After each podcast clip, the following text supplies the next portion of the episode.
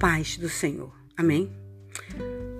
Bom domingo é o meu desejo para vocês, né, da irmã Maia. Desejando a vocês um domingo abençoador para a sua vida. E não desista da sua luta. Tem vitória na frente. Amém? Vamos lá, vou declamar mais uma reflexão de Cecília Esfalzinho. E a de hoje se intitula Nada vai para frente em nossa vida se não conseguirmos nos superar dos danos passados. Todas as vezes que o meu pensamento voltava ao passado ruim, o meu coração doía.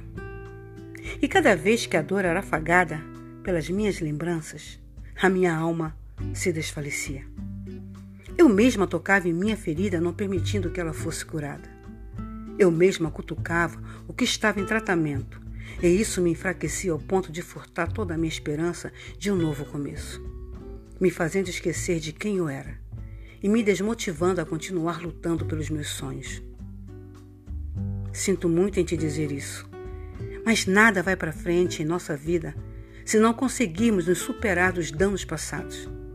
Se não soubermos perdoar, nos perdoar.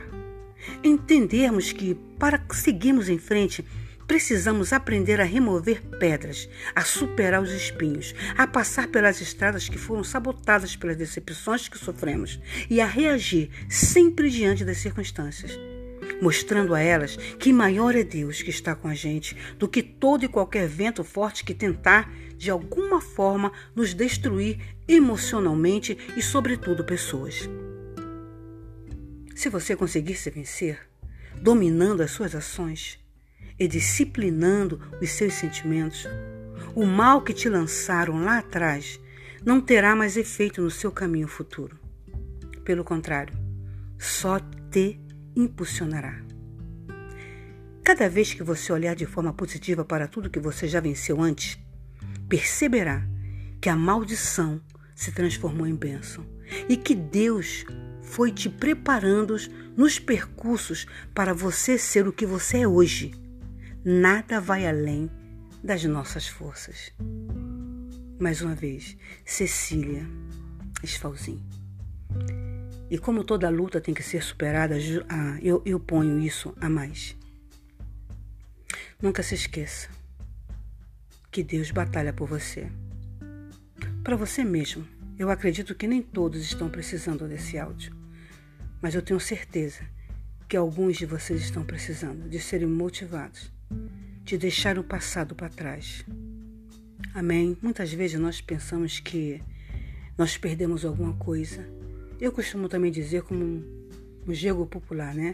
Que muitas vezes, pelo menos no meio evangélico, que muitas vezes é liberação do Senhor.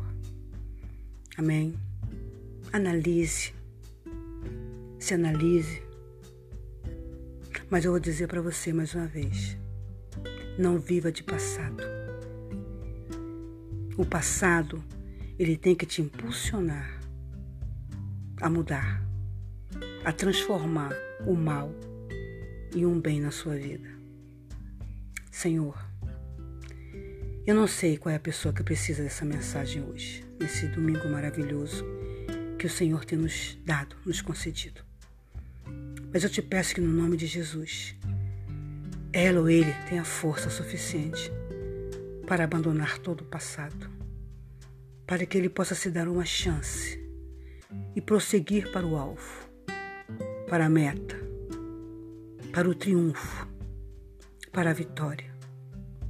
Dê forças a ele ou a ela, para que continue na caminhada pois a tua palavra nos adverte que o melhor é o final das coisas do que o início dela. Tudo posso, pode, nesse momento, Senhor, parecer conturbante, assustador, mas é no final, é depois da batalha, é depois da tempestade que vem a bonança. E eu acredito, Senhor, que algo de muito bom o Senhor está fazendo na vida dela ou na vida dele, para a glória do teu nome. Eu te agradeço, em nome de Jesus. Amém.